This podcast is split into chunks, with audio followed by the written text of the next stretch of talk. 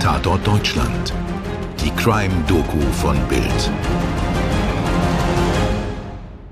Hallo Krimi-Fans, wir lösen heute ein Versprechen ein. Ich bin Stefan Netzeband. Und ich bin Mirko Kasimir. Hallo. Und heute geht es hier um eine Mordserie, die wir schon angekündigt hatten. Wir haben euch in dieser True Crime Reihe ja schon mal Karl Großmann vorgestellt, den brutalen Serienmörder aus Berlin Friedrichshain. Der konnte immer wieder Frauen überreden, bei ihm als sogenannte Haushälterin anzufangen, nur um sie dann zu misshandeln und zu töten. Bis er schließlich auf frischer Tat ertappt und zum Tode verurteilt wurde. Daran konnte auch sein Anwalt Dr. Erich Frei nichts mehr ändern, obwohl er schon Erfahrung mit Ungeheuern wie Großmann hatte. Wenn euch das jetzt nicht bekannt vorkommt, hört unbedingt auch die Folge Der Schlechter vom Bahngleis hier bei Tatort Deutschland. Darin wird klar, wie chaotisch, brutal und anonym Berlin in diesen 1910er und 1920er Jahren war. Sowas wie ein Paradies für perverse Mörder. Und so hatte Staranwalt Dr. Erich Frei erst ein Jahr vor Großmanns Hinrichtung einen anderen Killer verteidigt und bis zur Vollstreckung seiner Todesstrafe begleitet. Friedrich Schumann, den Schrecken von Falkensee. Seinen Fall erzählen wir heute anhand von zeitgenössischen Artikeln unserer Schwesterzeitung BZ. Die gab es nämlich schon damals. Zusammengefasst hat diese Geschichte der Autor und frühere Chef des Deutschlandfunks Ernst Elitz. Und Achtung, wir beginnen die Geschichte an ihrem Ende. Aufgetischt werden Buletten mit Teltower Rübchen. Zum Nachtisch Grießflammerie mit Blaubeerkompott. Dazu eine Berliner Weiße mit Schuss. Eine halbe Stunde dauert das Mahl. Das Henkersmahl. Der Mann in Zelle 301 stochert mit einer hölzernen Gabel auf dem Teller herum. Aus Holz, damit er sich oder die Aufseher nicht verletzen kann, bevor ihm der Henker mit dem Beil im Hinrichtungsschuppen des Gefängnisses Plötzensee den Kopf abschlägt. Dieser Typ, der da zum letzten Mal was zu essen vor sich hat, trägt weiße Stoffstreifen auf der Sträflingskleidung als Kennzeichen für Mörder. Es ist der Schlosser Friedrich Schumann, zuletzt wohnhaft in Spandau, Starkener Straße 6. Im Volksmund heißt Schumann mittlerweile der Schrecken von Falkensee. Er ist hager, hat kurzes Haar, markante Wangenknochen und sehr ernste, etwas verloren dreinblickende Augen. Die BZ hat im Sommer 1919 mehrfach über schaurige, unaufgeklärte Morde in den Wäldern nördlich von Spandau berichtet. Zuletzt über den Mordanschlag auf einen Förster. Der mutige Beamte hatte, obwohl selbst schwer verletzt, dem Angreifer mit seiner Schrotflinte noch eine schwere Wunde an der Schulter zufügen können. Der Täter flüchtete, aber der Förster diktierte in der Nacht, bevor er dann seinen Verletzungen erlag, eine Art Steckbrief seines Mörders. Ein mittelgroßer Mann in feldgrauer Kleidung mit Rucksack. Die Fahndung lief an. Und schon drei Tage später, am Donnerstag, den 21. August, präsentierte die BZ ihren Lesern das Geständnis des Falkenhagener Mörders. Denn zwei Tage nach dem Verbrechen hatte Schumann, geplagt von Schmerzen, die Spandauer Praxis des Arztes Georg Teppling aufgesucht und auf seinen blutenden Oberarm gezeigt. Er sagte, ich habe beruflich mit Zündern zu tun, habe Pech gehabt und bin durch die Sprengstücke verletzt worden. Bitte helfen Sie mir. Aber Dr. Teppling wird misstrauisch. Er schickt den Patienten erstmal unter einem Vorwand zurück ins Wartezimmer. Dann sagt er seiner Frau, sie solle schnell zur Polizei gehen. Während der Spandauer Allgemeinmediziner den Mann dann versorgt, kehrt Frau Teppling mit zwei Polizisten wieder. Die Beamten legen dem Mann Handschellen an und nehmen ihn mit aufs Revier. Noch am gleichen Abend, so meldet es die BZ, gesteht Friedrich Schumann. Der Artikel steht zwischen Meldungen über den Handgranatenkampf der Polizei mit einem Mörder und einem Bericht über einen französischen Berlin-Besucher, der auf der Friedrichstraße erstochen wurde. Und neben Artikeln über die alltäglichen Bandenangriffe bewaffneter Ex-Soldaten, die überall in der Stadt auf Raubtour gehen. Während Schumann nach seinem Geständnis wieder in die Zelle gesperrt wird, lernen wir mal die Zeit, in der er lebte, etwas besser kennen. Und ihn selbst. Berlin nach dem Ersten Weltkrieg. Waffen gibt es auf dem Schwarzmarkt wie Brot beim Bäcker. Und die Stadt ist bevölkert von vielen Kriegsveteranen, die an Körper und Seele völlig verkrüppelt sind. Während die Kriminalität zunimmt, ist die Polizei gerade erst dabei, moderne Ermittlungsarbeit zu entwickeln. Im Kaiserreich war die Schutzpolizei sowas wie ein Anhängsel des Militärs und wies keinerlei Spezialisierung auf. Noch in den ersten Jahren nach dem Krieg liefen Mordermittlungen eher aus dem Bauch heraus. Gab es einen ungeklärten Todesfall, wurde erst umständlich nach einem Kommissar gesucht, der den Fall bearbeiten sollte. So verging wertvolle Zeit. Am Tatort wiederum wurden oft Spuren übersehen oder sogar von den Beamten selber verwischt. Sie räumten nämlich erstmal auf, ehe der Kommissar da war. Es fiel Leuten wie Schumann also leicht, unentdeckt zu wüten. Und Schumann war schon in jungen Jahren gefährlich. Werbung. Morgens schon wissen, was heute wichtig wird? Macht ihr mit dem Bild News Update. Egal ob News, Wirtschaft, Politik, Show, Sport oder Promis. Damit bleibt ihr immer auf dem Laufenden. Fünfmal täglich neu auf Spotify, Apple Podcasts, Amazon Music, Google und überall dort, wo es Podcasts gibt. Werbung Ende. Friedrich Schumann wird 1893 im städtischen Krankenhaus zu Spandau geboren. Sein Vater Hermann ist ein vorbestrafter Kleinkrimineller und Alkoholiker. Friedrichs erstes Opfer ist seine Cousine Hertha Balzuweit, die er am 14. Mai 1908 bei einem Waldspaziergang im Falkenhagener Horst erschießt, weil sie ihm zu laut ist. Da ist Friedrich gerade 16.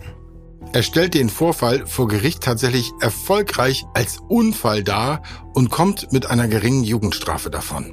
Später schildert er seinem Anwalt die Tat übrigens dann doch als Mord. 1911 erschießt Schumann eine Frau auf einer Chaussee bei Falkenhagen und wieder behauptet er, es habe sich um ein Versehen gehandelt. Man glaubt ihm erneut, er geht diesmal aber immerhin für neun Monate ins Gefängnis. Nach seiner Entlassung wird Schumann scheinbar vernünftig. Er fängt als Schlosser im Reichsbahn-Ausbesserungswerk an. 1914 wird er in die Armee eingezogen und kommt nach zwei Jahren Kriegsdienst zurück, geehrt mit dem Eisernen Kreuz. Über die Kriegsjahre ist wenig bekannt. Aber wahrscheinlich stillt Schumann seinen Mordhunger auch an der Front und wird dadurch sogar noch blutrünstiger. Denn nach seiner Rückkehr aus dem Krieg legt er erst richtig los.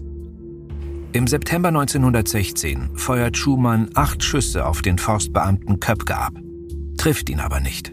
Im Mai 1917 tötet er dann einen Nachtwächter in Falkenhagen. Im Juli 1917 zwei Polizisten. Im Winter darauf begeht Schumann Brandstiftung. Ein halbes Jahr später tötet er den Lehrer Paul. In Spandau und Falkenhagen geht mittlerweile die Angst um. Jemand schießt auf Spaziergänger, Jäger, Dienstmädchen und einen Lokomotivführer. Er überfällt Liebespaare, tötet zunächst die Männer, vergewaltigt und tötet anschließend die Frauen. Wenn ihr die Folge über Karl Großmann hört, versteht ihr jetzt vielleicht, wie verrückt diese Situation in Berlin in diesen Jahren war. Im Osten und der Mitte der Stadt, in Kreuzberg, Friedrichshain und Mitte, wütet der Killer vom Bahngleis. In den Kanälen werden immer wieder Teile von Frauenleichen gefunden. Und weit im Westen, in Spandau und Falkensee, ballert Friedrich Schumann reihenweise Leute ab. Das alles zusammen ist sowas wie das wahre Babylon Berlin. Am 18. August 1919 trifft der Mörder im Wald auf sein letztes Opfer, den Forstaufseher Wilhelm Nielbock aus Spandau. Der spricht Schumann an, der ihm daraufhin zweimal in die Brust schießt. Nielbock schafft es noch, seine Schrotflinte auf den Flüchtenden abzufeuern. Der Vater von drei Kindern stirbt später im Krankenhaus. Aber er kann den Täter vorher beschreiben. Schlank, mittelgroß, blond, in feldgrauer Kleidung, Schrot in der Schulter. Und damit sind wir zurück am Tag nach Schumanns Verhaftung in der Arztpraxis von Dr. Teppling. Tag um Tag wird der Schwerverbrecher jetzt verhört und er singt wie eine Amsel, prahlt mit mörderischen Einzelheiten seiner Taten. Zuletzt, so schildert Schumann, war er bewaffnet mit seiner Armeepistole, einem Totschläger, einem Dolchmesser, einer starken Beißzange und Gummihandschuhen. Er habe im Falkenhagener Forst weitere Opfer gesucht. Die Reporter der BZ muten ihren Lesern erschütternde Einzelheiten von Schumanns Taten zu. Die Leiche eines Mädchens, bis auf Hemd, Korsett und Unterhose entkleidet. In einer Höhle vergraben, schon stark verwest. Daneben die Leiche eines jungen Mannes. Ein Jahr lang füllen Schumanns Geständnisse Seite um Seite seiner Akte. Dann wird am Landgericht Berlin III der Prozess gegen ihn eröffnet. Das Gebäude steht übrigens noch heute am Ufer der Spree am Tegeler Weg. Gegenüber liegt der großzügige Park des Schlosses Charlottenburg. Schumann wird erstmal ein Pflichtverteidiger zugeordnet. Doch der gibt auf, nachdem er die grausigen Details der Morde erfahren hat. Die Justiz in ihrer Not bittet einen der prominentesten Strafverteidiger Berlins, Dr. Erich Frey, die Verteidigung des blutrünstigen Angeklagten zu übernehmen. Frey hat sich seinen guten Ruf als cleverer Strafverteidiger hart erarbeitet. Er hat schon reihenweise milde Urteile in krassen Fällen herausgeholt, unter anderem für Mörder, militante Kommunisten oder zügellose Nackttänzerinnen. Für die Zeitungen ist der Mann ein verlässlicher Geschichtenlieferant. Und auch diesmal sorgt Freys Mandant für Schlagzeilen. Die Anklage gegen Friedrich Schumann lautet auf sieben vollendete und 15 versuchte Morde. 23 weitere Verbrechen sowie 11 Notzuchtverbrechen. Frei legt schon gleich zu Beginn des Prozesses einen dramatischen Auftritt hin. Er steigt auf die Verteidigerkanzel und betont, wie schlimm er die Taten seines Mandanten findet. Ich trete hier vor das Hohe Gericht und muss erklären, dass ich das Mandat mit einem wohl für jeden begreiflichen Widerwillen antrete. In meinem Gewissenskonflikt, ob der schwer fassbaren Grausamkeit der Taten, hat aber die Einsicht gesiegt, dass qua Gesetz jede vor dem Schwurgericht angeklagte Person einen Verteidiger haben muss. So exzellent frei auch auftritt, im Fall Schumann ist einfach nichts herauszuschlagen. Zwar fehlen für einige der Taten die handfesten Beweise, dafür wiegen die nachgewiesenen Morde umso schwerer. Und so geht der Prozess am Spreeufer schon nach acht Verhandlungstagen zu Ende. Das Urteil lebenslange Haft, sechsmal die Todesstrafe sowie weitere Strafen wegen Brandstiftung und Vergewaltigung. Aber erstmal vergehen Monate, bis das Urteil verstreckt wird. Wie die Zeitung das Tagebuch protokolliert, protestiert Schumann gegen die Verzögerung. Zitat Schumann verlangt seinen Tod. Er will lieber sofort sterben, als nicht wissen, was mit ihm geschieht. Er fordert seinen schnellen Tod. Er sitzt seit Juli 1920 im Plötzensee und wartet, dass das ihm zugesagte Todesurteil vollstreckt werde. Er hat nie um Gnade gebeten, er hat nur von Zeit zu Zeit daran erinnert, dass er ein Recht auf seinen Tod habe. Am 27. August 1921 wird Schumanns Wunsch erfüllt. Er wird morgens um sechs in der Haftanstalt Plötzensee enthauptet. Da hat sein Verteidiger Erich Frei schon längst wieder anderes zu tun. Denn obwohl ihm Mandate wie das von Schumann angeblich zuwider waren, übernimmt er im gleichen Jahr die Verteidigung von Karl Großmann. Der gewitzte Jurist arbeitet in der Weimarer Republik noch jahrelang weiter an seinem legendären Ruf. Aber weil er Jude ist, verlässt er Berlin 1933 und flieht nach Santiago de Chile. Dort stirbt er am 30. März 1964. Sein Buch Ich beantrage Freispruch war uns bei diesem Fall genauso behilflich wie beim Schlechter vom Bahngleis Karl Großmann. Danke, dass ihr zugehört habt und hoffentlich bis zum nächsten Mal. Euer Stefan und euer Mirko.